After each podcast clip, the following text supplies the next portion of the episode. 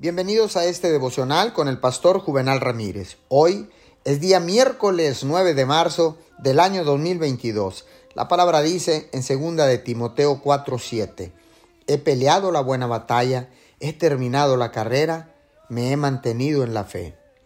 Uno de los rasgos más importantes que un cristiano pueda tener es la determinación. Un hijo de Dios que se niega a rendirse es uno que disfrutará sin duda la victoria. Jesús soportó la cruz por el gozo del premio que lo esperaba. Y debemos hacer lo mismo. La persistencia es necesaria porque habrá momentos difíciles en la vida.